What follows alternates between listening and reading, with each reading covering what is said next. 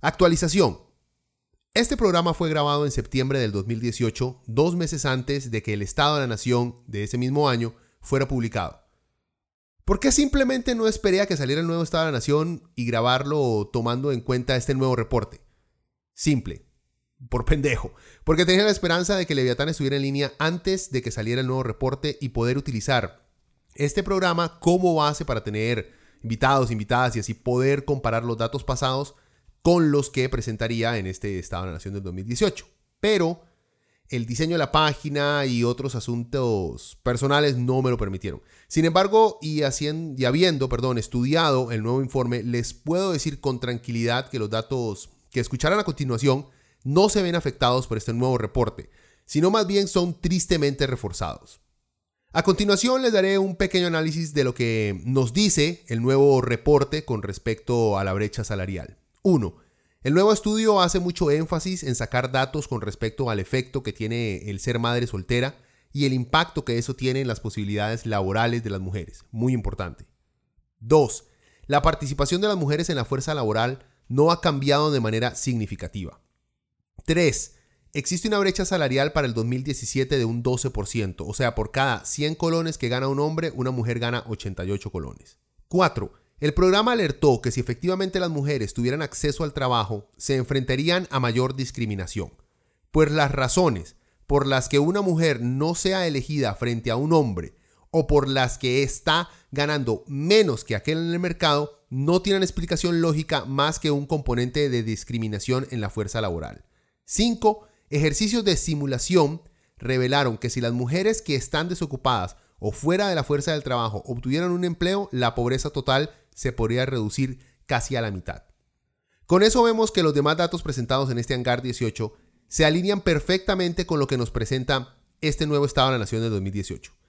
Solo para terminar esta actualización, el informe entra en más detalles y análisis que son dignos de repasar, ya que la brecha salarial no es algo sencillo de estudiar ni de interpretar, así que los invito a que lo lean. En particular desde la página 80 dentro del capítulo 2 por ahí. Sin más que agregar, comencemos con el programa. I have come here to chew bubblegum and kick ass. And I'm all out of bubblegum.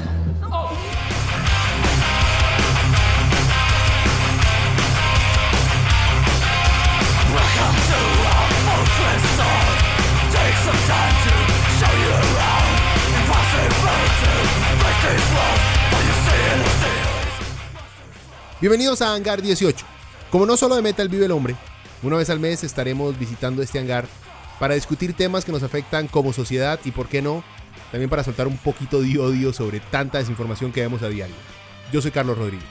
Si tienes uno de esos compas que no para de publicar memes idiotas sobre lo inservible que es el gobierno, lo malo que son los inmigrantes, el robo, que son los impuestos, la ideología de género, y le echan la culpa de todos los problemas del mundo a alguna conspiración de las izquierdas bolivarianas maoístas, que siempre han sido en secreto nazis, porque está en el nombre, nacional socialismo, nacional socialismo. y al mismo tiempo creen que History Channel ha querido desprestigiar a Hitler solo para que los judíos puedan convertirse para que los judíos puedan convertir a los sapos gays. Entonces espero que este programa sirva como vacuna ante tanto odio envuelto en ignorancia y presentado como pseudociencia que leemos a diario en nuestras redes sociales.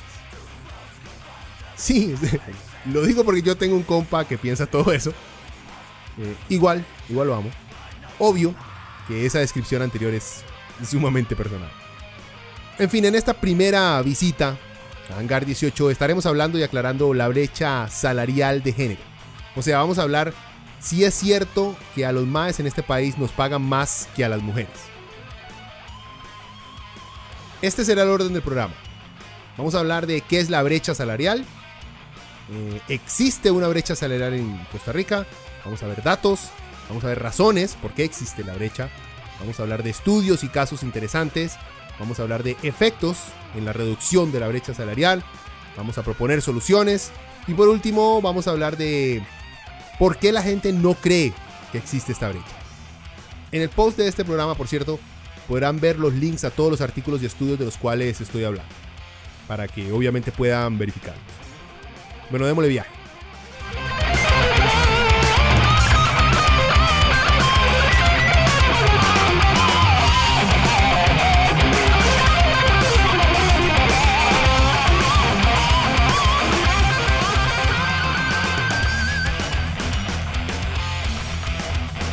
¿Qué es la brecha salarial de género? La brecha salarial de género, también conocida como diferencia salarial de género, es la diferencia existente entre los salarios de los hombres y los de las mujeres expresada como un porcentaje del salario masculino, de acuerdo con la Organización para la Cooperación y el Desarrollo Económico. OCDE. De ahora en adelante voy a mencionar mucho esta, esta organización, así que le vamos a decir OCDE, que es más cortito. La Comisión Europea también define la brecha salarial de género como la diferencia media entre el salario de los hombres y de las mujeres por hora. Ejemplo, si un hombre le pagan 100 colones por una hora de trabajo y a una mujer le pagan 85 colones por esa hora, diríamos que la brecha es de un 15%. Estamos solo hablando de la brecha salarial, o sea, la paga, no de la brecha en general que existe entre hombres y mujeres. Esto solo para enfocarnos en lo que para mí es el punto más indignante de todo este asunto. La brecha en el mundo. Escuchemos lo que dijo una de las enemigas más grandes de todo izquierdista del planeta, Christine Lagarde, directora gerente del Fondo Monetario Internacional en el 2016. A nivel mundial, solo 55% de las mujeres tienen la oportunidad de participar en la fuerza laboral, frente a 80% de los hombres. Las mujeres siguen ganando aproximadamente la mitad que los hombres por la misma clase de trabajo y representan únicamente 20% de los parlamentarios de todo el mundo. Si una de las representantes más grandes del capitalismo mundial expresa abiertamente que la brecha salarial existe en el mundo y es un problema, es porque esa brecha no es buena para los negocios, ni para la dignidad humana. Vean, es triste tener últimamente que presentar todo argumento por la dignidad humana a partir de si es buena o no para el mercado y los negocios. Dice mucho de la sociedad en la que vivimos. Solo para actualizarnos con los datos, escuchemos qué dijo Anuradha Seth, asesora de ONU Mujeres, a principios de 2018 sobre el mismo tema. A nivel global, las mujeres ganan de media un 23% menos que los hombres. Una situación que para Naciones Unidas constituye el mayor robo de la historia. No hay un solo país ni un solo sector en el que las mujeres ganen los mismos salarios que los hombres. Una más, para que no nos quede duda de su existencia. Este es Quentin Woodham, economista principal del grupo Banco Mundial y autor del informe Potencial Truncado, el alto costo de la desigualdad de ingreso por género. Quintin dijo, Debido a que las mujeres ganan menos que los hombres, la riqueza en capital humana a nivel mundial es aproximadamente un 20% más baja de lo que podría ser. Tres fuentes, tres organizaciones diferentes, tres instituciones satanizadas, unas por la izquierda y otra por la derecha, pero las tres están de acuerdo con que la brecha salarial no solo existe, sino que nos está jodiendo.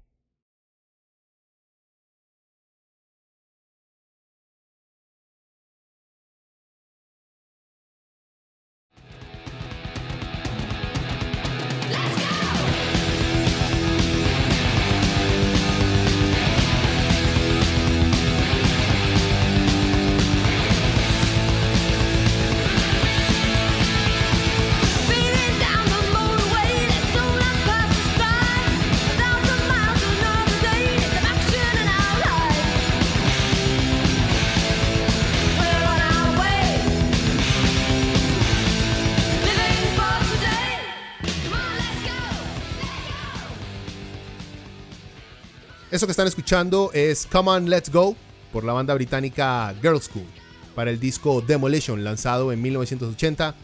Girl School es una de las bandas favoritas de Dios, Lemmy Kilmister.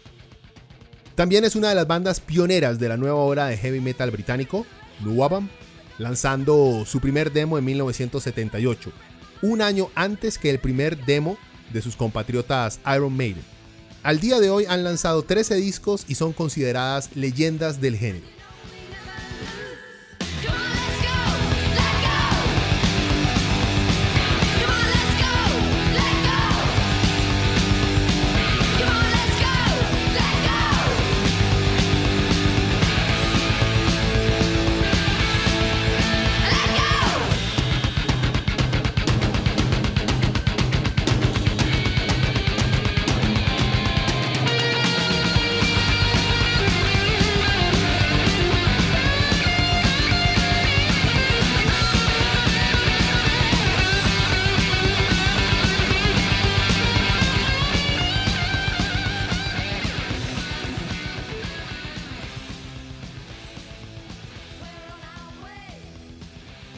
Ya sabemos qué es la brecha y que sí existe en el mundo. Ahora preguntémonos, ¿existe una brecha salarial en Costa Rica? Sí, el debate de la brecha salarial ha sido uno de los temas que más se trata principalmente en países ricos. Por ejemplo, a inicios de este año Islandia hizo ilegal pagarle menos a una mujer que a un hombre por el mismo trabajo. Y también leyes muy similares ya han puesto en marcha eh, otros países como Suecia, Finlandia, Dinamarca y Noruega por nombrar algunos ejemplos, mientras que en Costa Rica podemos decir que es el artículo 167 del Código de Trabajo el que nos trata de proteger de esta injusticia. Sin embargo, y aunque existan estas leyes en nuestro país, esas no han logrado erradicar la brecha salarial entre hombres y mujeres. Pero, ¿qué dice el artículo 167? Para fijar el importe del salario en cada clase de trabajo, se tendrán en cuenta la cantidad y calidad del mismo.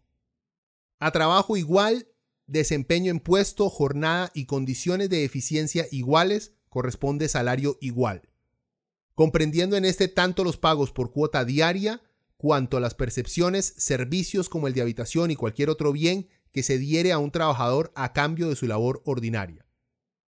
No podrán establecerse diferencias por consideración de edad, sexo o nacionalidad.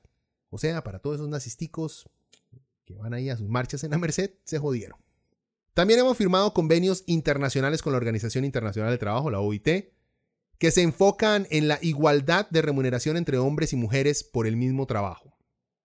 Existen otras leyes que se pueden mencionar que obligan al Estado a garantizar la igualdad de oportunidades para las ticas, como por ejemplo la Ley de Promoción de la Igualdad Social de la Mujer, ley número 7142, en su artículo dice, artículo 1, es obligación del Estado promover y garantizar la igualdad de derechos entre hombres y mujeres en los campos político, económico, social y cultural. En Costa Rica diferentes asociaciones feministas y partidos políticos han tratado de incorporar la brecha salarial en el debate nacional, pero no han tenido el mismo impacto que, por ejemplo, no sé, oír a Meryl Streep decir que existe una disparidad de salarios en Hollywood. Es un poco irónico que una mujer que gana millones de dólares por película nos recuerde que existe discriminación. Pero bueno, fue igual con el movimiento, con el hashtag MeToo, que tuvo que salir una mujer conocida siendo acosada por alguien muy importante para que la sociedad pusiera el grito al cielo. Cuando los que tenemos novias y esposas hemos sabido del diario acoso al que éstas son sometidas por tipos que ni siquiera son famosos. También tenemos que tomar en cuenta que nuestra sociedad está aún luchando por erradicar algo tan salvaje como la violencia intrafamiliar, los femicidios, la explotación sexual y esa mañita de nuestros rocos de, entre comillas, juntarse con carajillas menores de edad. O sea, aún tenemos mucho que arreglar. Así que comprendamos un poco por qué la brecha salarial no es la punta de lanza de muchas organizaciones feministas y políticas en este país. Hoy vamos a dejar bien claro que la existencia de la brecha laboral no solo se basa en historias o percepciones por parte de las mujeres de este país. Dicha brecha ha sido comprobada por varios estudios y encuestas. La brecha es real. Obviamente vamos a hablar de cada uno de esos reportes para dejar bien claro que esto no es un complot feminazi. Porque es muy lógico, ¿verdad? El comparar a los nazis que mataron a millones de personas por no ser de la raza correcta con un grupo de mujeres que exige igualdad. El animal. Vamos a hablar de los siguientes reportes. El informe del Estado de la Nación del 2016, el informe del Estado de la Nación del 2017, un informe global brecha de género 2016-2017 del Foro Económico Mundial, el informe mundial de desarrollo humano del Programa de las Naciones Unidas para el Desarrollo y la búsqueda de la igualdad de género, una batalla cuesta arriba por la Organización para la Cooperación y el Desarrollo Económico. Pero vean, antes de entrarle a los datos, hagamos un pequeño resumen de cómo muchos ticos tratan este problema, o por lo menos tratemos de comprender la lógica de quienes dicen que la brecha salarial no existe o no importa. Primero dicen que no existe, ¿verdad? Cuando se les muestran las cifras, entonces dicen que las cifras están mal tomadas. Luego se les presenta el dato de acuerdo a los parámetros que solicitan y entonces aceptan que existe, pero que es culpa de las mujeres que escogen carreras que pagan poco. Entonces se les muestra que en carreras dominadas por hombres también ganan menos las mujeres y entonces dicen que es porque las mujeres no saben negociar. Y por último, dicen que esa brecha, que al principio decían que no existía, ¿verdad? Nunca va a dejar de existir porque las mujeres prefieren criar hijos y ser amas de casa. O sea, la gente que busca excusar la existencia de esta brecha se agarra de todo tipo de argumento para justificar esa injusticia, pero nunca se atreven a decir que a lo mejor existe porque la legislación, la sociedad y las costumbres laborales se unen para perpetuar ese robo. No, para ellos esa brecha, si es que existe, es por culpa de las mujeres, porque genéticamente están hechas para criar y no para liderar. Obviamente, no tienen los huevos para decirlo de esa manera. En cambio, usan argumentos semicientíficos expuestos por charlatanes como Jordan Peterson o ingenieros que creen que porque saben algo de código ya los hace también expertos en explicar problemáticas sociales y políticas. Como ese genio de James Damore que fue despedido de Google por ponerse a escribir estupideces que según él son hechos científicos, cuando lo único que hizo fue tomar datos, no darles el contexto debido y exponerlos sin tomar en cuenta que esos datos tienen mucha más profundidad de la que él les daba.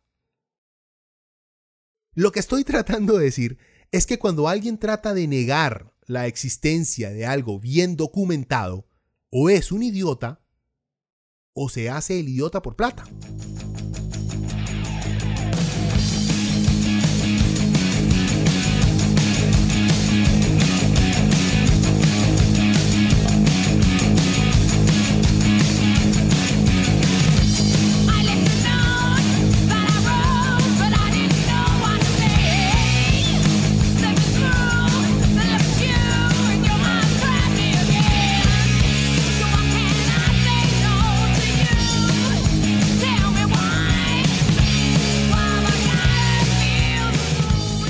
Escuchando otra banda inglesa que se dio a conocer durante el apogeo de la nueva ola de British Heavy Metal.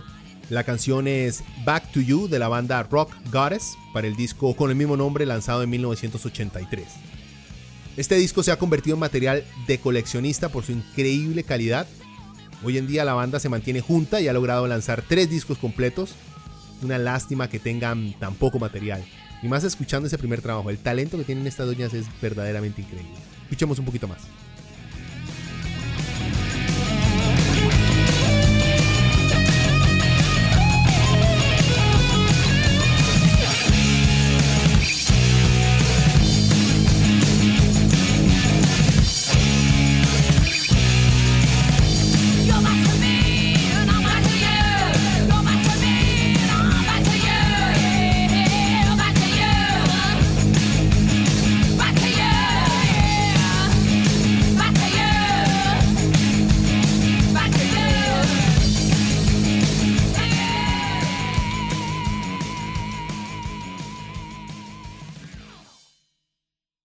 Datos.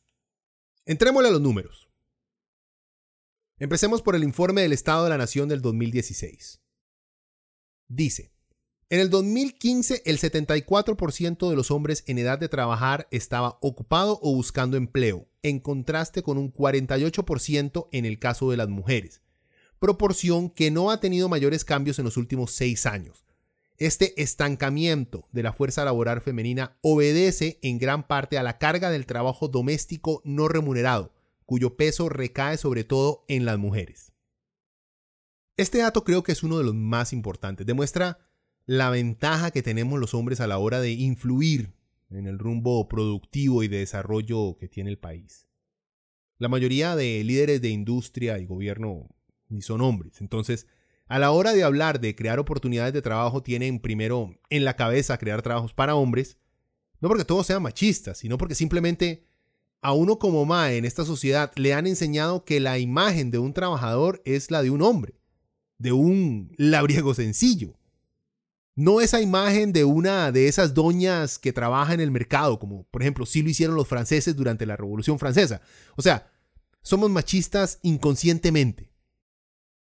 Obvio que hay más machistas que no piensan en creación de trabajos para las mujeres porque creen fielmente que ellas están mejor en la casa. Pero yo tengo fe que mi generación no sufre tanto de un sexismo directo, los que nacimos en los 80, por así decirlo, sino más bien de un sexismo solapado. Algo así como que somos machistas, pero no nos hemos dado cuenta. Tampoco está bien, pero hay que entender que no es lo mismo hablar con un Mae que dijo algo machista sin él serlo, a hablar con uno de estos Maes que creen que las mujeres deberían de estar descalzas en la cocina y embarazadas durante toda su juventud. También como los hombres somos la mayoría en la fuerza laboral, somos los que tenemos el control de cómo se promueven agendas políticas que nos favorecen. También el hecho de ser la mayoría en sindicatos hace que no veamos prácticas discriminatorias que están afectando a las mujeres. Vean, si los hombres somos los que más trabajamos, los que más plata tenemos y por ende los que tomamos la mayoría de las decisiones, es obvio que esas decisiones van siempre a tener primero en mente a hombres. A menos que tengamos compañeras en cargos de liderazgo que nos hagan ver cosas que por nuestra condición de hombres no nos hemos percatado. Esto es el mismo caso que podemos hacer para tener una fuerza laboral multirracial y multicultural. Otro dato. En el 2015 la brecha salarial era del 18% a favor de los hombres. Asimismo, al estimar la diferencia considerando otras variables como educación, edad y características del empleo, se observó que en el 2015 aún existía una ventaja de 7,9% en el salario por hora de los hombres. Es decir, en igualdad de condiciones en cuanto a escolaridad, edad y características demográficas y laborales, es probable que el hombre gane en promedio casi 8 colones más por cada 100 colones de salario que recibe la mujer. Al ver la cifra global, o sea, contabilizando todos los salarios de todos los hombres y comparándolos con todos los salarios de todas las mujeres, vemos que existe una clara diferencia. Los hombres en promedio ganan 100 colones, mientras que las mujeres ganan 82 colones. Es esa cifra la que muchos usan para quitarle credibilidad a la existencia de la brecha salarial, ya que dicen que no es una cifra que toma todas las variables en cuenta. Pero cuando se toma en cuenta diferentes variables, la brecha se mantiene. Sí, se reduce. A por cada 100 colones que gana un hombre, la mujer gana 92 colones, pero se mantiene. Ahora, compa, vea, le pregunto, ¿cuánta diferencia está dispuesto a soportar si a su compañero de brete que hace lo mismo que usted le pagan más?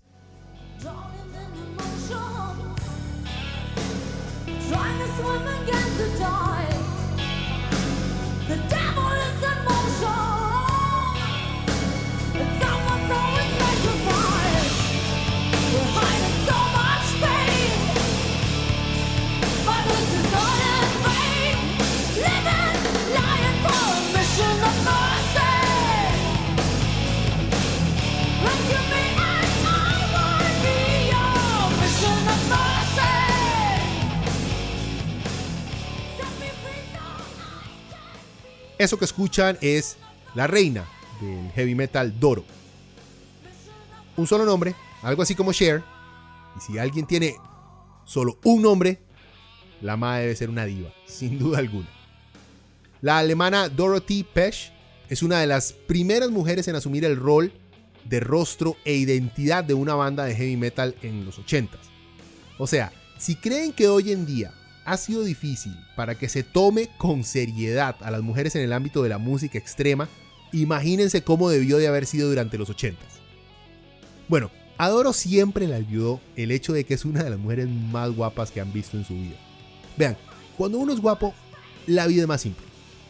Supongo, yo estoy en el, en el medio, eso que necesito andar o con más refeos para no verme tan mal o camuflarme entre más guapos para ver si se me pega algo del sex appeal de los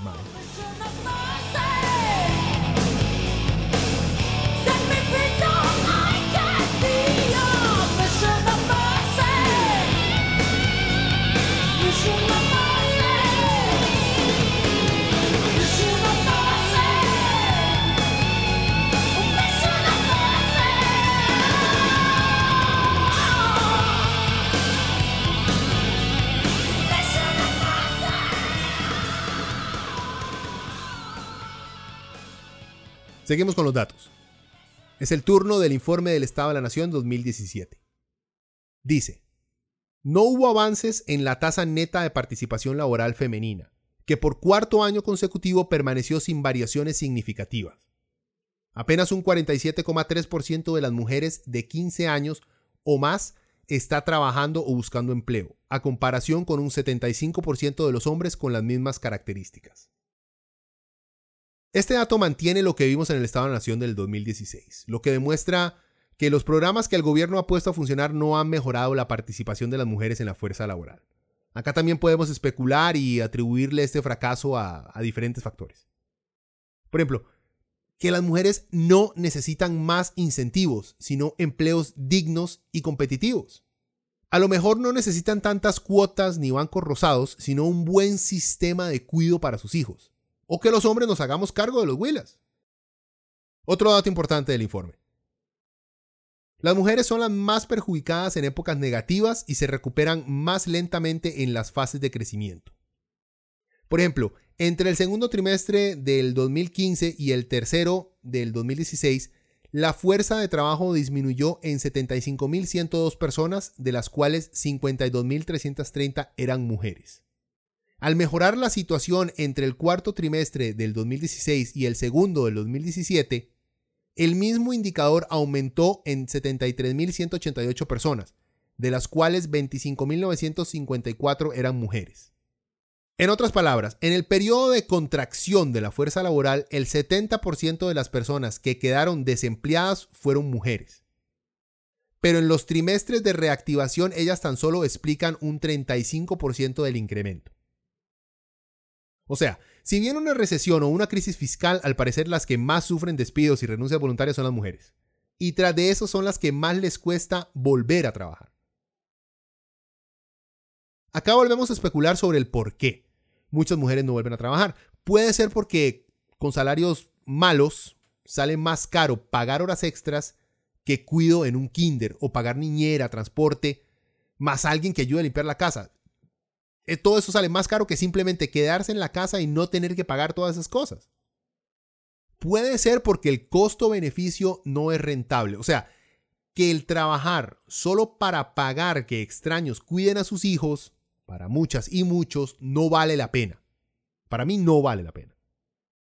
Pero que mejor lo explica alguien con un poquito más de credibilidad. El economista Luis Paulino Vargas, en una entrevista para Seminario Universidad en 2016, dijo, Las mujeres han estado luchando en el mercado laboral por conseguir trabajo. Cuando no lo logran, o lo que consiguen son empleos informales, deciden regresar a labores domésticas, porque no hay manera de conseguir trabajo decente. El economista añadió que en la sociedad es más normal, entre comillas, que la mujer se dedique al hogar a que lo haga un hombre. La sociedad legitima y hasta exige que la mujer se quede en la casa. A la mujer le cuesta más dedicarse al mercado laboral. Subrayó. Más datos de este informe. El aumento del empleo no ha sido acompañado por mejoras en los ingresos. En el 2016, para el total de ocupados, el ingreso real casi no creció. Solo creció un 1,74%. Lo cual significa que el incremento en las remuneraciones fue similar al de los precios. Este dato es global, o sea, incluye a los hombres y a las mujeres. En él podemos ver, y es algo que menciona repetidamente el informe, el poco crecimiento que ha tenido el ingreso real en el país, Obviamente, si el salario de los hombres que ganamos más casi no sube, entonces ¿cómo vamos a esperar que el salario de las mujeres haya mejorado? Esas políticas de enfocar nuestro desarrollo en puras zonas francas, hoteles para turistas y programas para emprendedores no nos han servido para mejorar nuestra calidad de vida.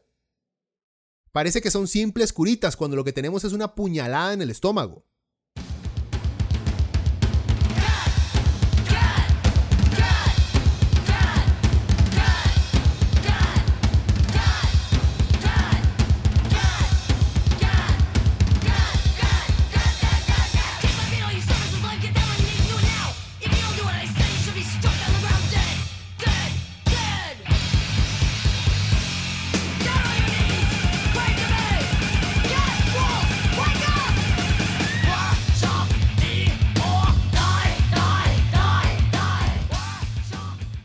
Están escuchando a la inglesa Catherine Thomas, más conocida como The Great Cat, una de las guitarristas más rápidas del mundo y todo un personaje.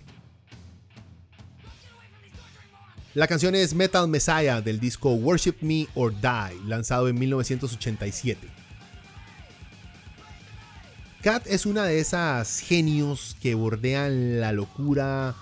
La Mae no se veía para nada estable, pero tenía una increíble capacidad para tocar la guitarra. Escribía también muy buenos riffs y lograba interpretar de muy buena manera a Beethoven. On speed, decía ella.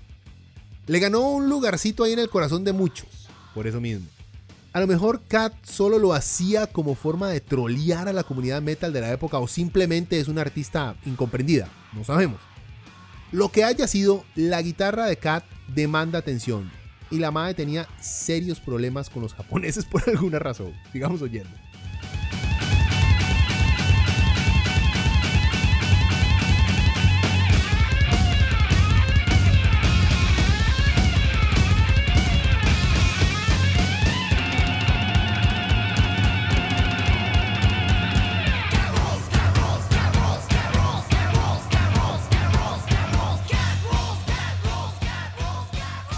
Informe global, brecha de género 2016-2017 del Foro Económico Mundial, World Economic Forum.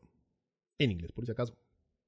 Este informe se centra en analizar la brecha entre hombres y mujeres en varios aspectos, como salud, educación, política y económica, y le dan una puntuación. Según el informe, Costa Rica está ubicado en el puesto 32 de 144 países que se analizaron. Tenemos una calificación de 0.736 la idea es llegar a 1, que es el índice que significa paridad. El primer lugar es para Islandia, que tiene una calificación de 0.874. Viendo esta cifra a nivel global, viendo esta cifra con nuestra usual mediocridad, cada vez que queremos engañarnos, podríamos decir que estamos mejor que 112 países. Así que no tenemos por qué ponernos histéricos. Pero con respecto al salario, paridad salarial por el mismo trabajo, estamos en el puesto 116. O sea, que en cuanto a la paga que les hacemos a las mujeres, solo estamos mejor que 28 países. Para obtener estos resultados, por cierto, se utilizaron los datos extraídos de encuestas de opinión tomadas por el Foro Económico Mundial. La pregunta en la encuesta era, lo voy a leer primero en inglés, In your country, for similar work, to what extent are wages for women equal to those of men? En español es, en su país, por el mismo trabajo, ¿en qué medida son los salarios de las mujeres iguales a los de los hombres? Les leo la pregunta porque en las encuestas la pregunta es muy importante. Si la pregunta está bien formulada o mal formulada, podemos obtener muy buenos resultados. Yo creo que la pregunta está bien planteada. Ok. Al ser datos sacados de encuestas, podemos hablar de que son datos poco precisos. Pero al mismo tiempo tenemos que poner atención a que una de las mejores formas de saber si existe un problema es preguntándole a la víctima. Por lo que estos datos terminan siendo de gran utilidad al mostrarnos las perspectivas que tienen las personas encuestadas. También entendamos que todos los datos sacados de esa encuesta tienen que ser comparados con las cifras reales que tenemos que nos da el Estado de la Nación, por ejemplo, para así poder darnos cuenta que esas percepciones están basadas en una realidad que no podemos negar. Pero vayamos a más datos de este informe. Participación de la fuerza laboral. de entre la gente que puede bretear dentro de, entre 15 y 64 años. Esos datos que incluyen menores de edad, como que siempre me ponen a mí un poquito nervioso. En fin, participación de la fuerza laboral. Mujeres 52%, hombres 82%, posición 112. Recuerden de 144 países, estamos bastante, bastante abajo. Ingresos anuales estimados. Solo se incluyen los salarios, propinas y toda entrada económica que tenga la gente, por lo que el hecho de que haya menos mujeres en la fuerza laboral afecta mucho esta cifra, ¿verdad? Entonces, mujeres al año están recibiendo unos 10 mil dólares, 10 mil 970 dólares, hombres 18 mil 860 dólares. Esto significa que por cada dólar que hace un hombre en Costa Rica, una mujer gana 0,54 centavos. En este campo ocupamos el puesto 82. Este informe del Foro Económico Mundial nos ratifica los datos que ya vimos en, los estados de la nación antes mencionados. Sí, difieren un poco uno de otro, pero se mantiene la misma tendencia. Nos afirma que existe una brecha salarial y laboral entre hombres y mujeres en este país. Podemos deducir, viendo el reporte completo, que el sistema político del país influye mucho en la brecha de género. O sea, los países que están por encima de Costa Rica son países con sistemas de gobierno muy, les va a arder, pero muy socialistas. O por lo menos con sistemas de ayuda social muy fuertes, en los cuales el Estado ha tomado un rol activo en la manera en que la economía del país se maneja. Obviamente, hay uno que otro país en ese top 20, digamos, con rasgos muy capitalistas salvajes, por así decirlo, pero son una minoría.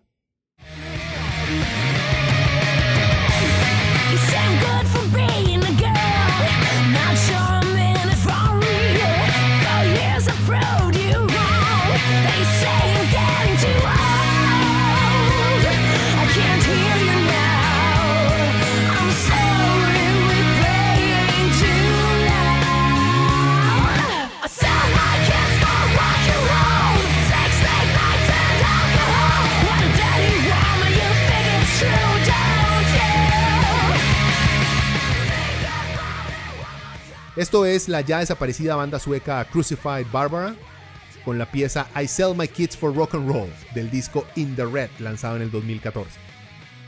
Mezclando hard rock, heavy metal y algo de punk, ese último ingrediente fue como que disminuyendo con el paso de cada lanzamiento, la banda logró hacerse notar de manera muy rápida en su natal Suecia.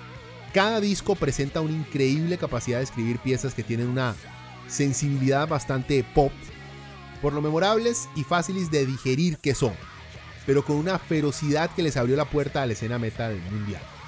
Crucified Barbara ya no existe como tal, pero sí su trabajo discográfico. Ellas nos dieron cuatro larga duración, cuatro LPs, que valen la pena tener. Y si quieren seguir la trayectoria de tres de sus integrantes, las madres se han puesto una banda nueva, The Herd, que tal vez les, les guste el guillo.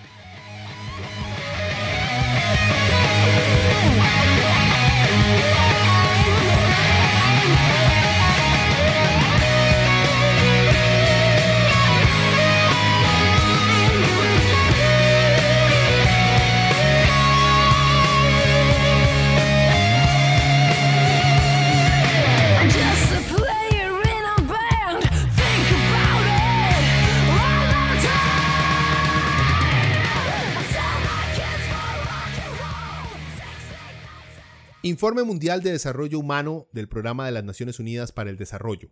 De ahora en adelante le vamos a decir PNUD. PNUD. El informe es titulado Desarrollo Humano para todas las personas 2016. Se usaron, por cierto, datos del 2015.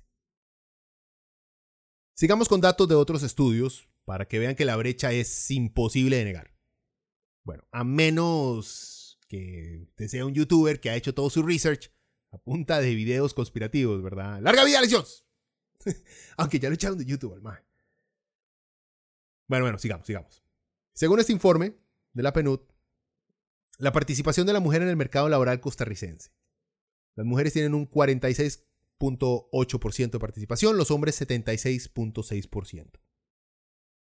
Por cierto, la participación de las mujeres de Costa Rica en la fuerza laboral, 40 ese 46.8%, es menor que el promedio de América Latina y el Caribe, que están en 52,8%. y mucho menor aún que el promedio de países de desarrollo humano alto, que están ellos en 56.5%. O sea, gente, nos creíamos entre los mejores, ¿verdad? Estamos bien abajo. Pero sigamos con el informe. Dice, las normas sociales de muchos países reducen la posibilidad y oportunidades de las mujeres y las niñas, que se encargan normalmente de más de tres cuartas partes del trabajo doméstico no remunerado. O sea que las mujeres y las niñas trabajan más que la mayoría de los hombres en la casa. Se encargan de un 75% de las tareas domésticas para ser más precisos. Y son las que se encargan también de cuidar a los ancianos. Y esto también ocurre aunque la mujer tenga un trabajo fuera de la casa. En general, las mujeres terminan trabajando más horas que los hombres. Vean, no hay datos claros de cuánta plata no están ganando las doñas que tienen que hacer todo este brete.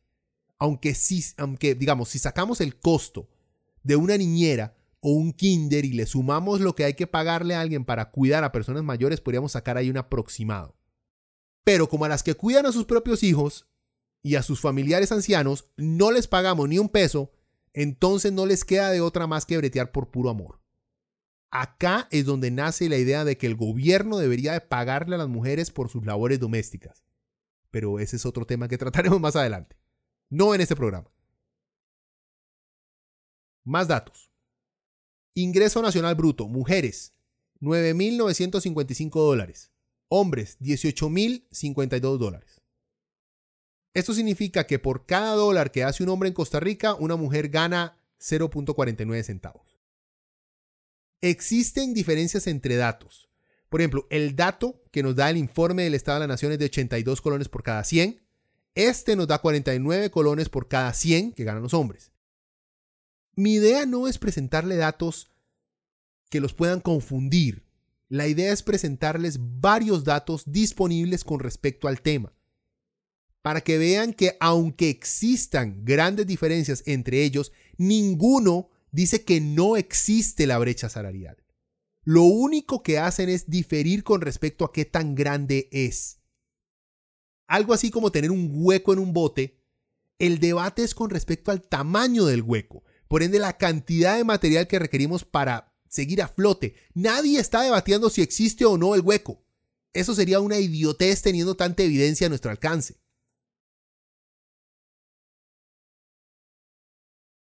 La búsqueda de la igualdad de género. Una batalla cuesta arriba por la Organización para la Cooperación y el Desarrollo Económico, OCDE. Usaron datos del 2015. Sigamos con este estudio de una de las organizaciones amadas por los derechistas de este país. Dice, las tasas de participación femenina en la fuerza de trabajo se han acercado a las de los hombres en las últimas décadas, pero en todos los países las mujeres siguen teniendo menos probabilidades que los hombres de participar en el trabajo remunerado. Cuando las mujeres trabajan, es menos probable que avancen a roles de dirección y más probable que ganen menos que los hombres. Más datos. La diferencia salarial entre mujeres y hombres, tomando solo en cuenta a las personas que trabajan tiempo completo en Costa Rica, es de 3.7% en este estudio. Costa Rica está entre los países que ha tenido el mayor avance en este tema, señala este estudio. Sin embargo, esos datos no son del 2015, sino más bien del 2011, por lo que no son muy confiables al compararlos con datos más recientes. Los datos llegan a diferir de manera más fuerte con los presentados por el Estado de la Nación de 2016, por ejemplo. Eh, otro ejemplo de que el debate no es si existe o no una brecha, sino qué tan grande es.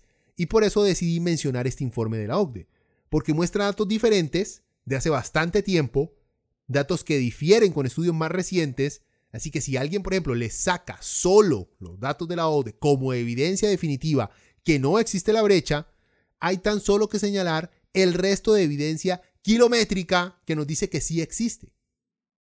Creo que lo más importante de este reporte de la OCDE es que acepta que las mujeres tienen menos posibilidades que los hombres de tener un trabajo remunerado y que cuando éstas trabajan, las posibilidades de que se les pague igual son bajas, al igual que sus oportunidades para ser ascendidas.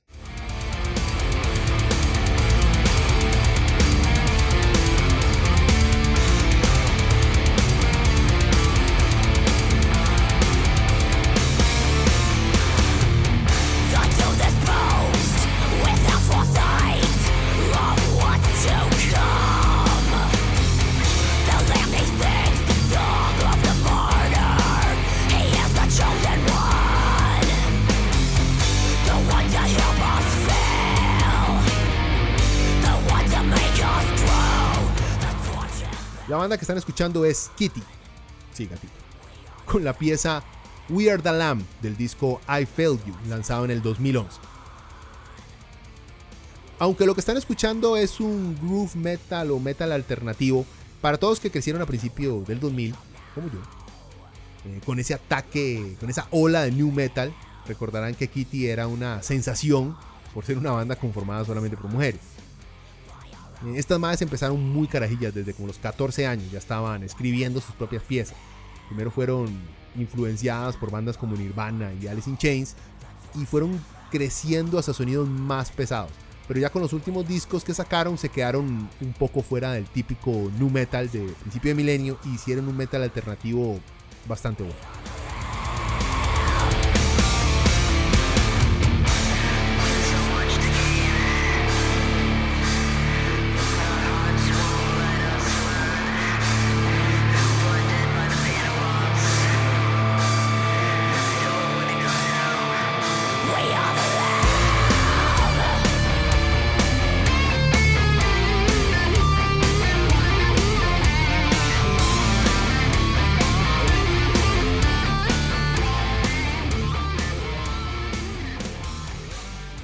Yo creo que ya quedó más que establecido que la brecha existe, que no es un invento de esas doñas que no se rasuran el sobaco y luego se pintan los pelos de colores, ni de las que insisten en tomarse su propia menstruación.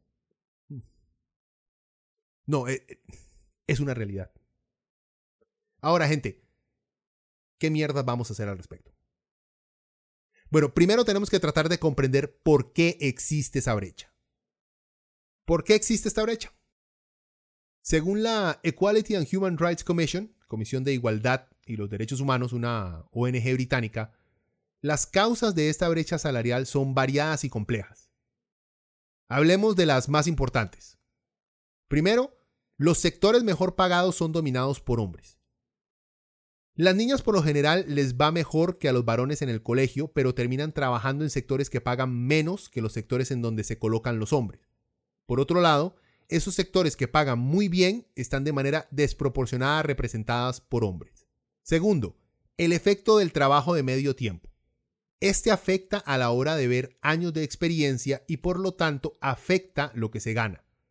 Si las mujeres toman muchos trabajos de medio tiempo por tener que cuidar a sus hijos o ancianos, entonces claramente sus salarios nunca serán muy altos y en su currículum se nota de manera muy marcada el trabajar a tiempo completo que si uno ha trabajado medio tiempo, ¿verdad? 3. Estereotipos. Estereotipos inconscientes. Vean, existen muchas personas que asumen que a las mujeres no les gusta mucho eso de que las promuevan, en especial hacia mujeres que tienen responsabilidades de cuido. Las mujeres conforman el 47% de la fuerza laboral, hablando del Reino Unido, pero solo ocupan el 35% de las managers, directoras y puestos de alta jerarquía.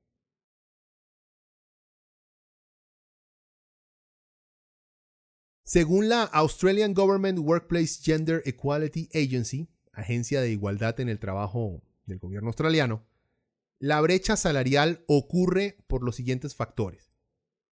Discriminación y parcialidad a la hora de hacer contrataciones y tomar decisiones de pago.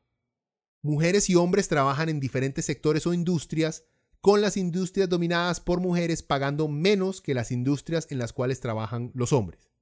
Carga desproporcionada de trabajos no pagados como el cuido y manutención del hogar.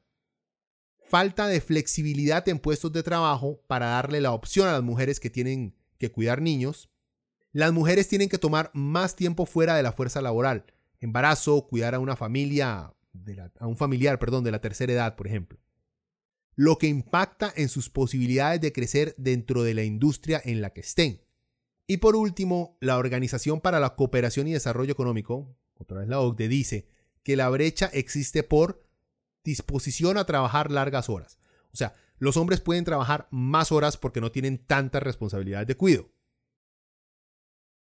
También dice segregación industrial, estereotipos, convenciones sociales, instituciones, discriminación. Según la OCDE, en países que cuentan con salarios mínimos altos, y en donde los empleados cuentan con la posibilidad de negociar en conjunto, o sea, por medio de asociaciones de trabajadores o sindicatos, la brecha salarial entre hombres y mujeres es menor. O sea, señores, los sindicatos sirven de algo. Aunque periódicos de banqueros por ahí como Costa Rica hoy les digan que no. El mismo estudio dice, la discriminación por género es difícil de medir. Se han hecho estudios en los cuales se envían dos currículos idénticos con la única diferencia del sexo de los aplicantes. Y se ha comprobado de esta manera que sí existe discriminación a la hora de contratar.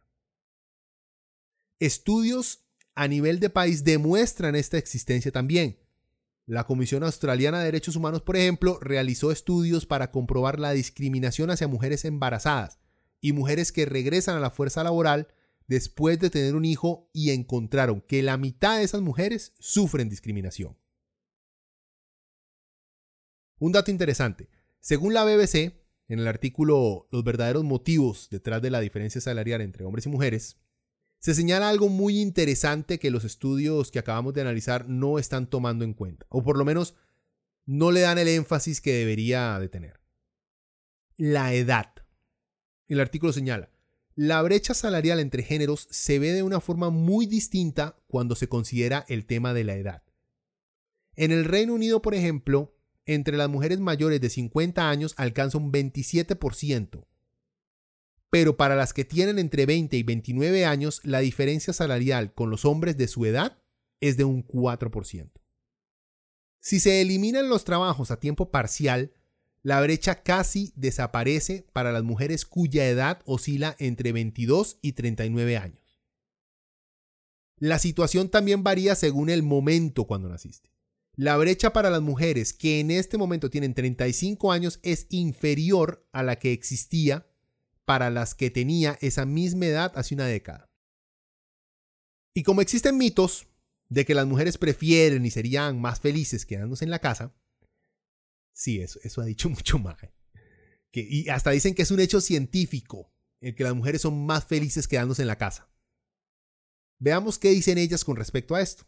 Según una encuesta desarrollada por la Organización Internacional del Trabajo, la OIT, y la firma Gallup en 142 países alrededor del globo en el 2016, eh, nos dan estos datos. Tres de cada cuatro mujeres en Costa Rica, o sea, el 76%, preferirían trabajar en, un, en lugar de dedicarse exclusivamente a las actividades familiares.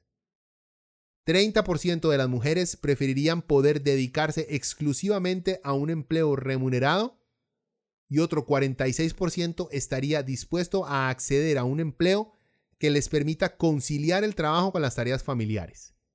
Solo un 22% preferiría quedarse en la casa. La proporción de mujeres que preferiría trabajar salta a un 90% si la pregunta se le hace exclusivamente a aquellas con edades entre 15 y 29 años. Y estas son las cifras que dan miedo. El 25% de hombres costarricenses prefieren que las mujeres se queden en la casa, a fin de ocuparse de tareas domésticas, de cuido o similares. Si redondeamos la población tica y decimos que somos 5 millones y que estamos básicamente divididos en 50% hombres y 50% mujeres, ese 25% vendría a representar o, alrededor de unos 625 mil maes que prefieren a sus mujeres en la choza. Mae, ese es un grupo muy grande de votantes. ¿Por qué putas creen que los fanáticos religiosos logran tantos diputados? Sigamos. Un 5% de personas encuestadas dijo estar en desacuerdo con que una mujer trabaje en un empleo remunerado fuera de la casa. La gran mayoría de esas respuestas fueron emitidas por personas de baja escolaridad.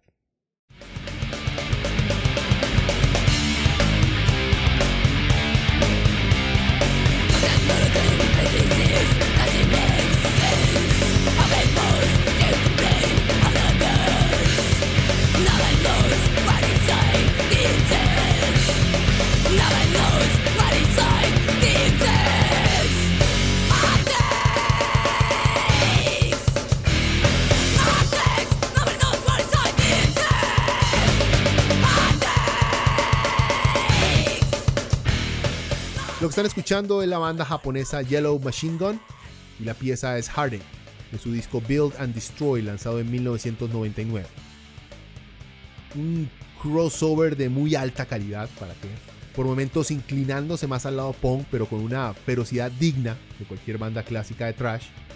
Este trío fue formado en Osaka en 1993 y duraron juntas hasta el 2006 como Yellow Machine Gun.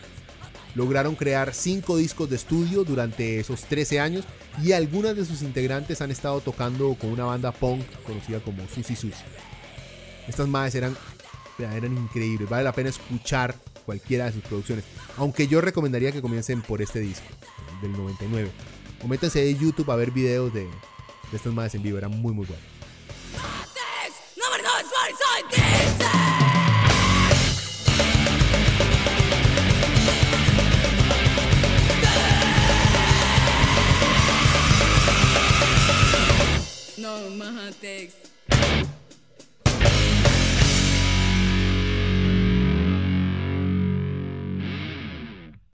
Estudios y casos interesantes. Acá tengo varios estudios que refuerzan todos los datos encontrados anteriormente, para que vean que no es necedad cuando hablamos de discriminación y lo positivo de la diversidad. Empecemos. Cuando las mujeres entran a la fuerza laboral, los sueldos aumentan. Un estudio conducido por Amanda Weinstein y publicado en el Journal of Regional Science dice, Viendo los datos entre 1980 y 2010 en unas 250 ciudades en Estados Unidos, Weinstein analizó cómo la incorporación de las mujeres a la fuerza laboral impacta su medio ambiente. El análisis que hizo Amanda reveló que el ingreso de las mujeres a la fuerza laboral ayudó al desarrollo de las ciudades, al hacerlas más productivas y se incrementaron los salarios de todos los trabajadores. Puede que suene un poco obvio que al aumentar la fuerza laboral se aumente la producción y los salarios con el paso del tiempo. Sin embargo, al parecer, lo que está sucediendo es lo siguiente, que las mujeres se están integrando a la fuerza laboral porque han visto que existen más oportunidades en diferentes áreas. Esto puede llevar a que los salarios aumenten ya que hay más demanda de trabajadores en diferentes sectores. Pasemos a otro estudio. La consultora norteamericana McKinsey Company. Sí, esa McKinsey, que tiene un centro de trabajo aquí en Costa Rica y que por cierto tiene uno de los procesos más ridículos de contratación que haya visto en mi vida. Los más creen que son NASA o algo parecido. Bueno, pero no los basuremos, que uno nunca sabe cuándo le va a tocar ir a pedir cacao. En fin, McKinsey Company llevó a cabo un estudio titulado Diversity Matters, la diversidad importa, en el cual encuentran una relación entre compañías que logran superar la norma de productividad y la diversidad de su personal. El estudio se realizó tomando en cuenta datos de unas 366 compañías en Canadá, América Latina, Reino Unido y Estados Unidos. Algunos de los datos son las compañías con un alto grado de diversidad racial y étnica tienen una posibilidad de un 35% mayor de lograr ganancias por encima del estándar nacional en su área de trabajo. Las compañías con un alto grado de diversidad de género tienen una posibilidad de un 15% mayor de lograr ganancias por encima del estándar nacional en su área de trabajo. Las compañías con un bajo grado de diversidad de género y etnicidad tienden estadísticamente a no lograr llegar a los estándares financieros de su sector de trabajo. Pasemos a otro estudio. Según un estudio eh, llevado a cabo por la Universidad de Ohio State en Estados Unidos, este año por cierto, a las mujeres se les castiga en el mercado laboral cuando éstas tienen un muy buen pasado académico. O sea, que entre mejores eran sus notas y logros académicos, menos empleadores las querían contratar cosa que no es así con los hombres. En la Universidad de Yale, en el 2013, comprobaron cómo la discriminación era real. El estudio se tituló John vs. Jennifer. Crearon dos currículums idénticos para un puesto de técnico de laboratorio. Uno era de una mujer y el otro de un hombre. Varios profesores evaluaron sus perfiles y el candidato masculino recibió una mejor valoración y una propuesta salarial superior a su colega mujer. En un estudio de la American Educational Research Journal, revista de investigación educativa estadounidense, en el 2018, encontró que las mujeres en Estados Unidos que entran a la universidad escogen sus carreras basándose, entre otros argumentos, en el grado de sexismo que perciben en esas carreras. Eso podría explicar por qué hay menos mujeres en el campo de la tecnología y no ven idioteces como que no lo hacen porque no son suficientemente inteligentes. Este es un reporte de datos muy interesante. Gracias a una ley en el Reino Unido, la Equality Act, todas las empresas elegibles deben de reportar sus diferencias de salario entre hombres y mujeres. Un par de datos interesantes son, no hay sector productivo en el cual la mujer gane más que el hombre. Y otro, cuando las mujeres están bien representadas en cargos de poder o hay más mujeres que hombres en esos cargos, la brecha salarial se reduce. No se elimina, pero sí se reduce.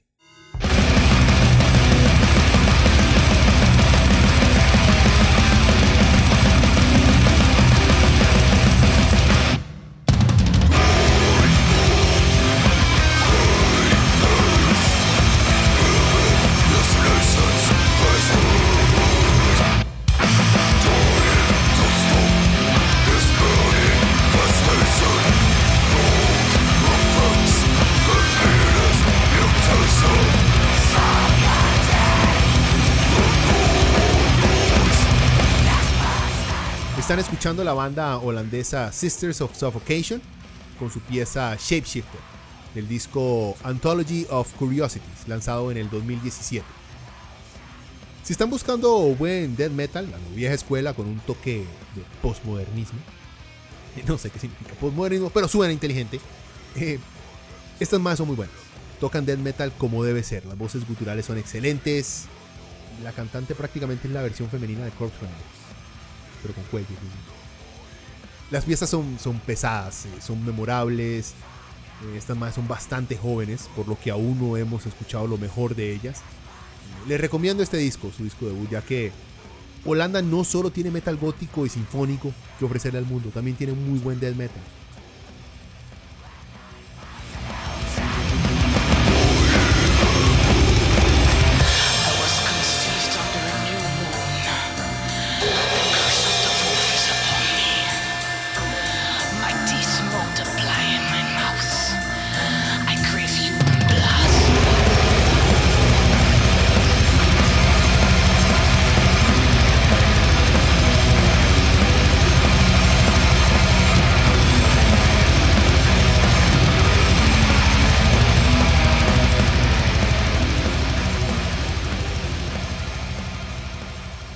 Que han escuchado el famoso estudio que dice que una de las razones por la cual a las mujeres se les paga menos es porque no saben negociar.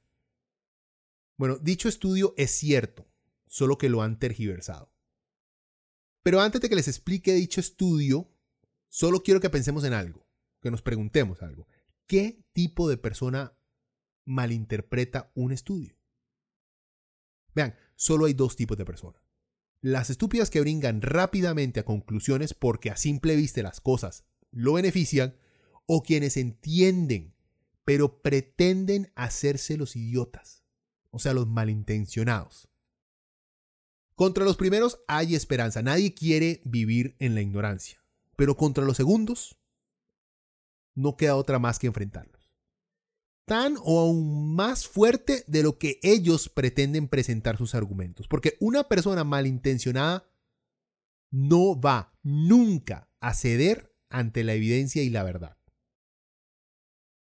En fin, el estudio en sí fue realizado por la Asociación Americana de Psicología, American Psychological Association, corroborado por varias encuestas y publicado en el Harvard Business Review.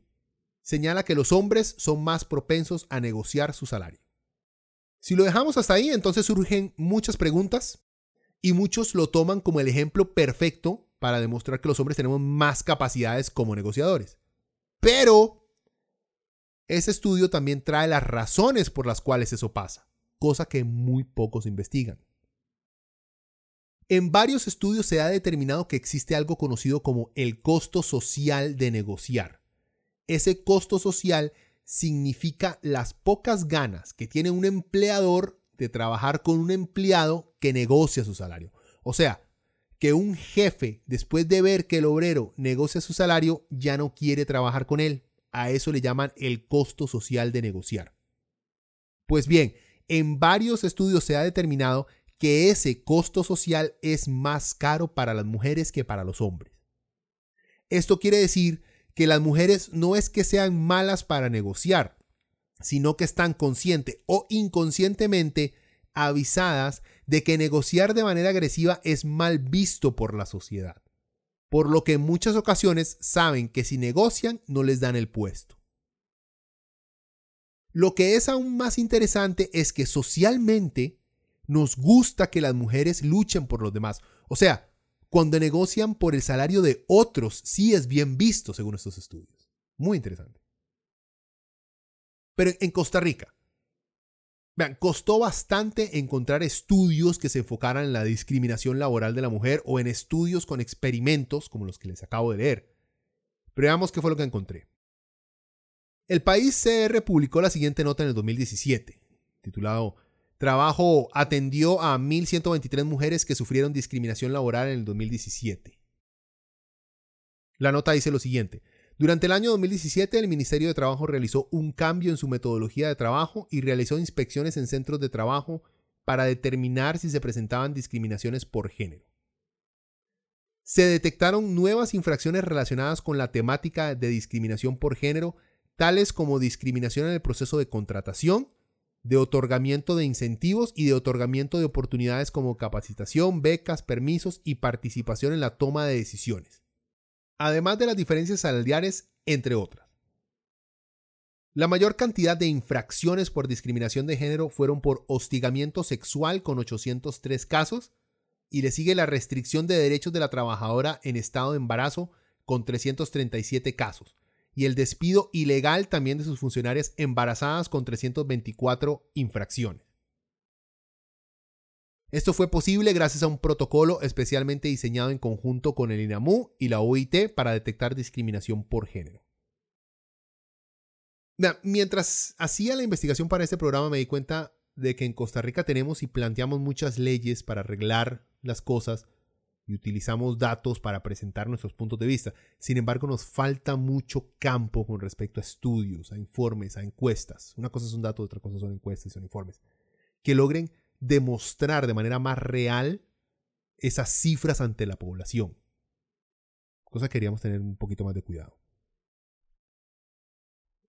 Es que vean, es muy diferente decir, según un estudio hecho por, bla, bla, bla, los hombres tienen más oportunidades de que los llamen a entrevista.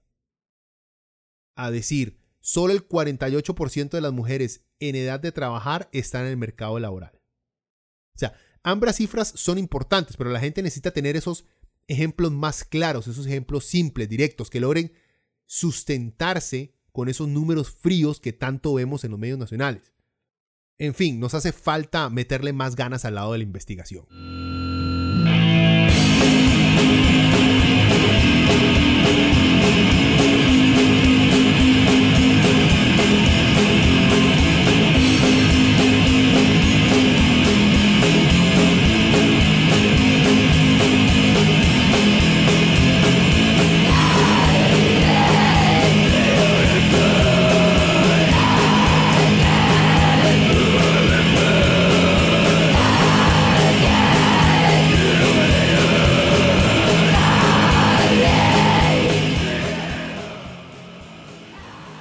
Eso es Godhammer, otra banda japonesa. La canción es Crucifixion del disco debut de la banda en el 2004 titulado Gloomy Lights. La banda toma inspiración directa de Hellhammer, la legendaria banda suiza que dio inicio a Celtic Frost. Y como pueden oír, la intención de estas japonesas era reproducir la crudeza y oscuridad que posee ese black metal con infusiones de crust. Y lo lograron. Este, su primer disco, con el paso de los años ha ido ganando fans. La pobre producción, cosa que es intencional, al propio, en black metal o lo-fi, logra sacar lo mejor de la banda. Galhammer no es de las bandas que hacen canciones memorables, ellas son de esas bandas que hacen discos con atmósfera, con carácter, y de los cuales uno termina extrayendo más sensaciones que riffs.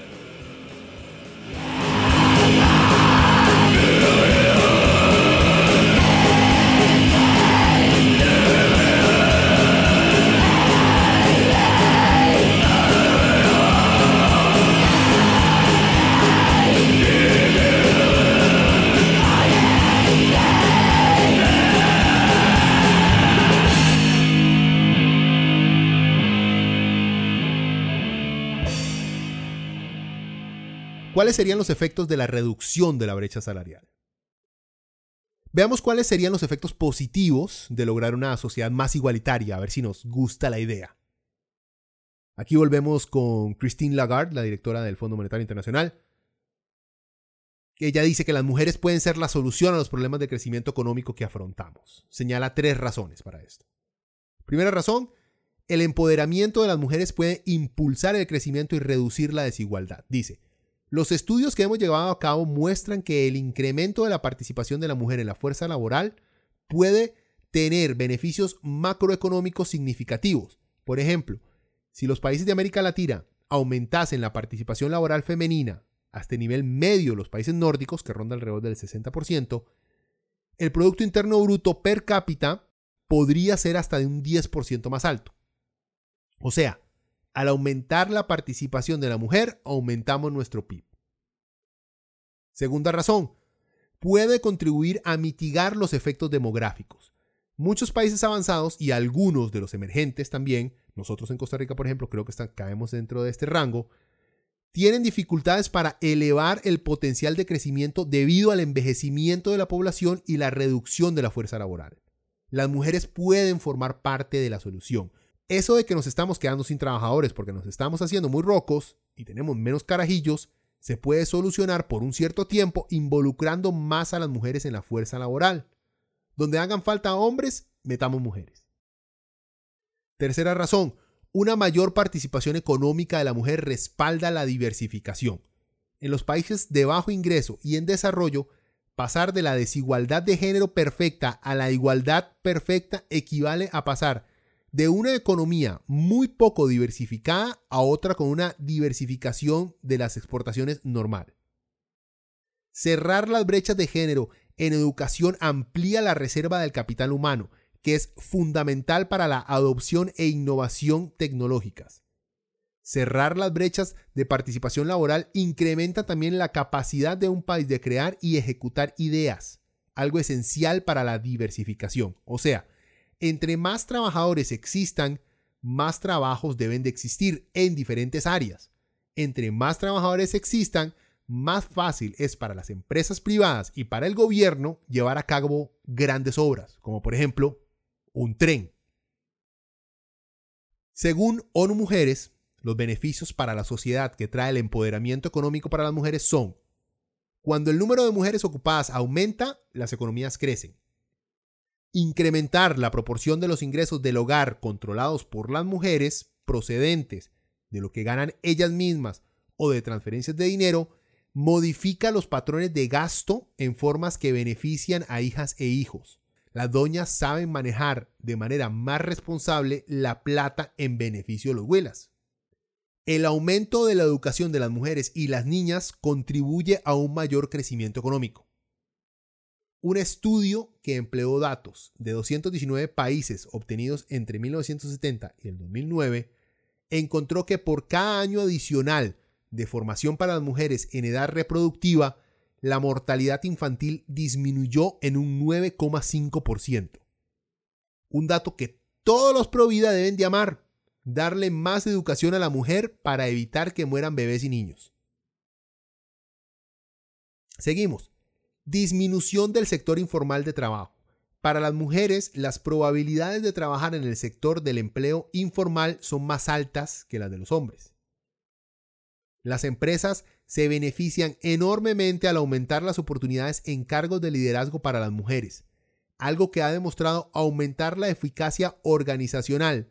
Se estima que las compañías donde tres o más mujeres ejercen funciones ejecutivas superiores registran un desempeño más alto en todos los aspectos de la eficacia organizacional. Estos son solo algunos datos. Y para completar les doy yo los míos. Por justicia, por dignidad, por respeto.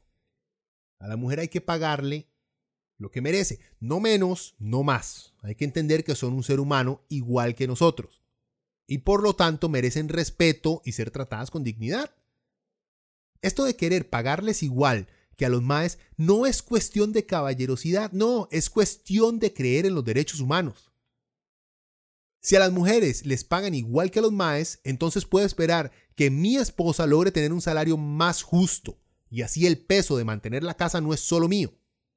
Siguiendo ese mismo punto, a esas familias pobres en donde ambos trabajan, el salir de la pobreza sería una meta más fácil de alcanzar y no dependerían tanto de programas gubernamentales de ayuda si ambos ganaran, si fuera justo. Con mi esposa, por ejemplo, ganando un salario justo, puedo yo aspirar a dejar de trabajar y enfocarme en criar a mi hijo o seguir algún proyecto personal que yo tenga, que no puedo llevar a cabo porque tengo que mantener un hogar porque es a mí el que me paga más por el simple hecho de ser hombre.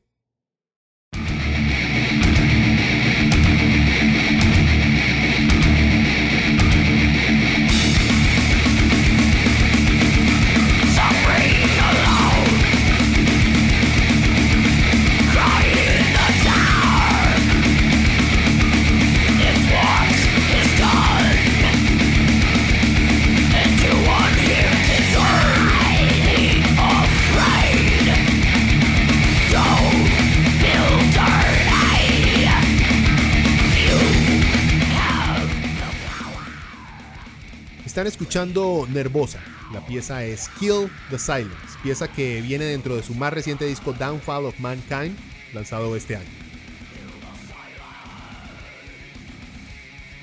A lo mejor la banda compuesta y liderada por mujeres que más ha dado que hablar los últimos por lo menos dos años y ha dado de qué hablar por las razones correctas. No porque son lindas, no porque son tiernas, no porque imitan muy bien a otra banda, no. Se ha hablado mucho de ellas por lo buenas que son. Por cierto, me recuerda mucho a una excelente banda holandesa, Legion of the Damned. Claro que no hace falta el MAE que empiece una reseña o entrevista con la banda y lo primero que hace es referirse a sus genitales. Imagínense lo cansado que debe ser que cada vez que alguien quiera hablar con uno, la primera pregunta sea, ¿y qué se siente ser hombre y trabajar en computadoras? O ¿y qué se siente ser hombre y trabajar arreglando carros? ¿Qué putas tiene que ver que sea hombre a la hora de desempeñar esas tareas? Ni que las hiciera con la picha. Bueno, algo así deben sentirse. En fin, Nervosa es una de las promesas del metal brasileño. Y si tienen la oportunidad de verlas en vivo, no se, no se lo pierdan. Son muy buenas.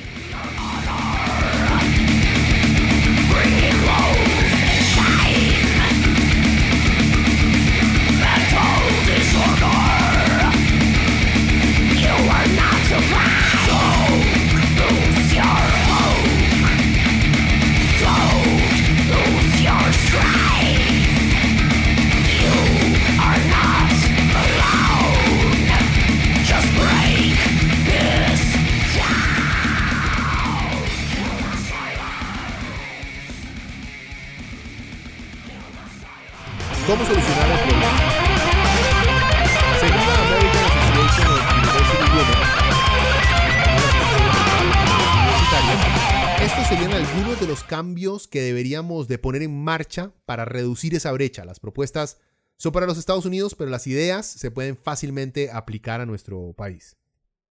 Para las compañías.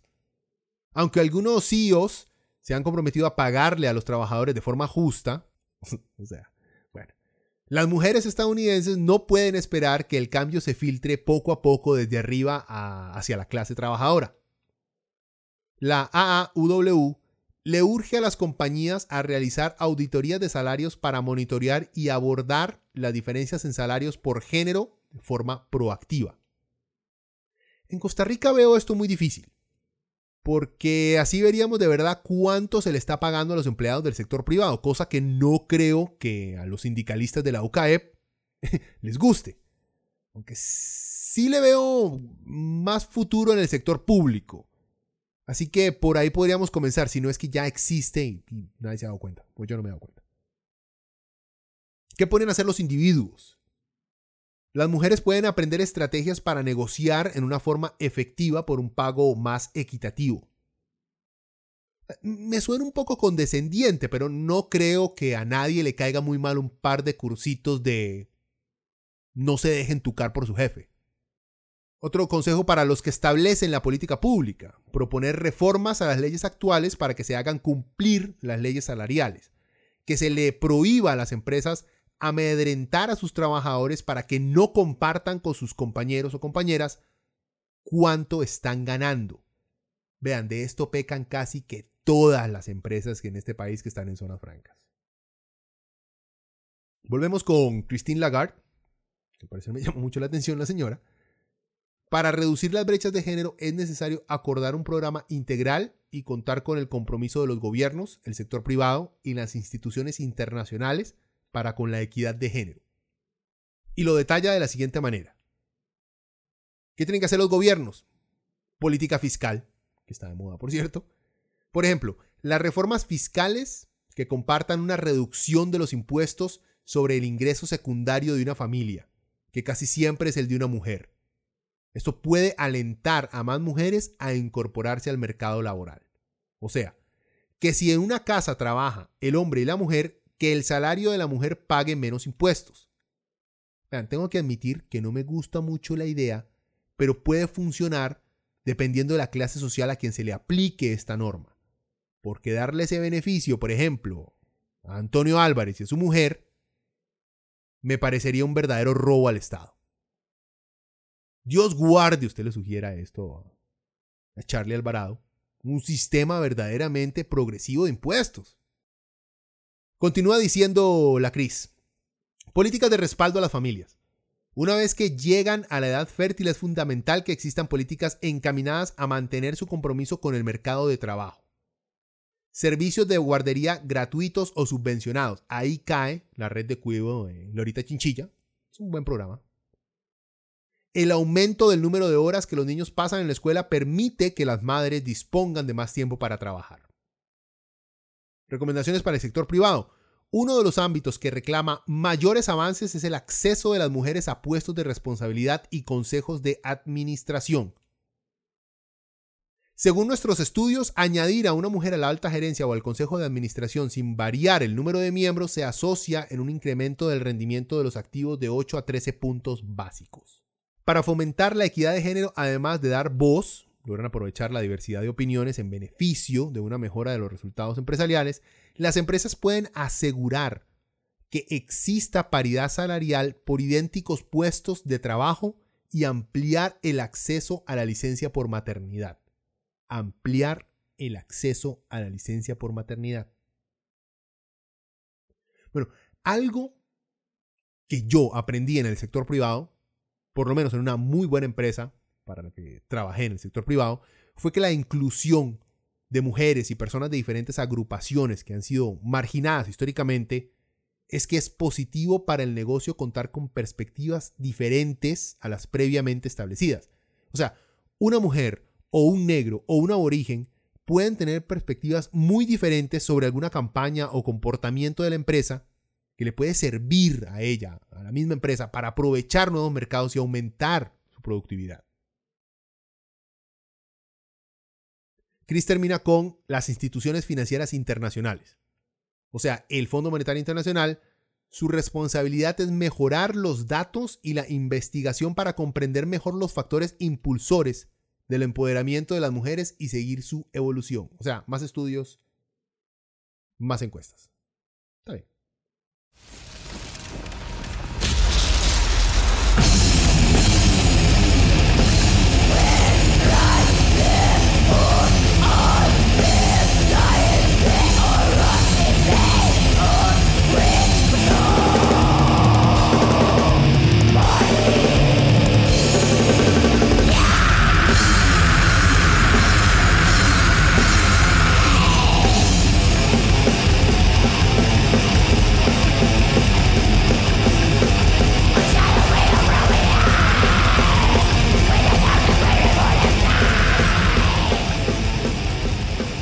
Eso es la ya desaparecida banda mexicana Black Palace.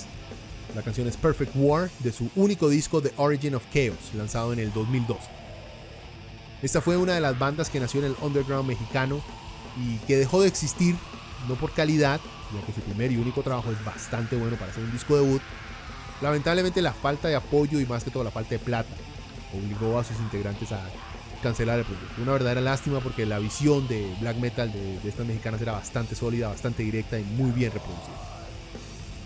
Por cierto, dos de sus integrantes están actualmente en Anetheron, otra banda mexicana que mezcla death metal con black metal y posee una alineación mixta a diferencia de Black Palace con un.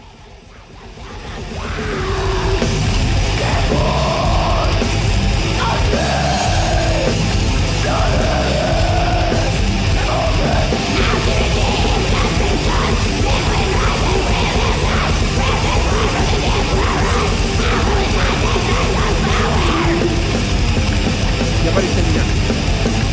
¿Por qué hay hombres que no creen en esta brecha? Aunque los datos lo demuestran. Vean, porque las mujeres jóvenes, según todos los estudios, no sufren de tanta discriminación con respecto a salarios. Entonces sus compañeros de trabajo, hombres, ven esos ejemplos y prefieren sacar su opinión tomando en cuenta solo los ejemplos basados en sus compañeras de trabajo. Es el efecto de vivir en una burbuja generacional y muchas veces en una burbuja de clase media, donde no logramos entender cómo alguien puede vivir con menos de 500 mil colones al mes, pero que al mismo tiempo nos parece justo pagarle 5 mil pesos a la semana a la muchacha que nos limpia la casa y nos indignamos cuando nos pide un aumento. Existe un rechazo social a todo aquel individuo que se queja cuando se siente discriminado.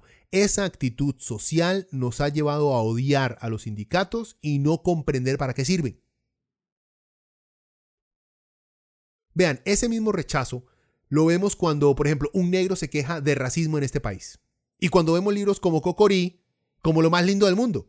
Claro, no me describe a mí ni a mi raza como un mono salvaje. Entonces no debería de insultar a quienes sí comparten la misma raza con el protagonista.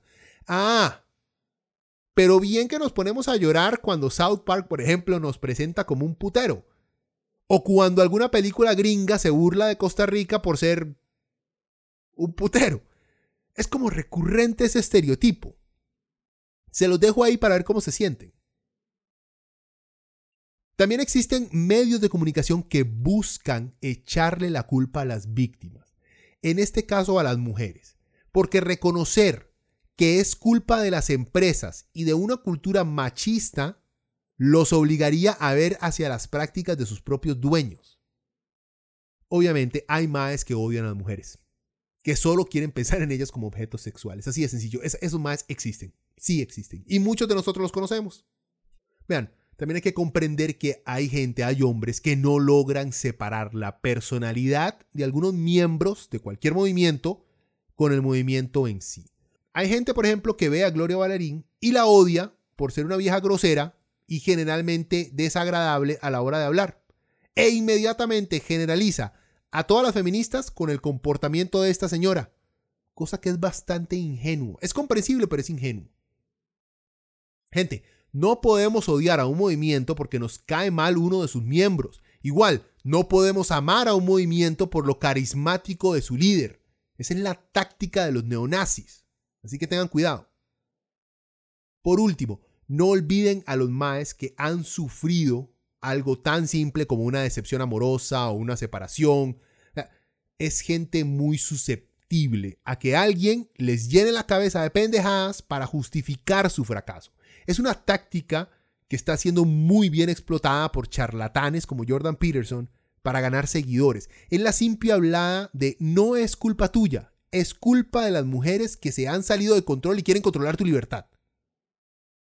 Vean, deben de haber más razones por las cuales en Costa Rica aún no creemos en la brecha salarial, pero creo que las principales son las que mencioné.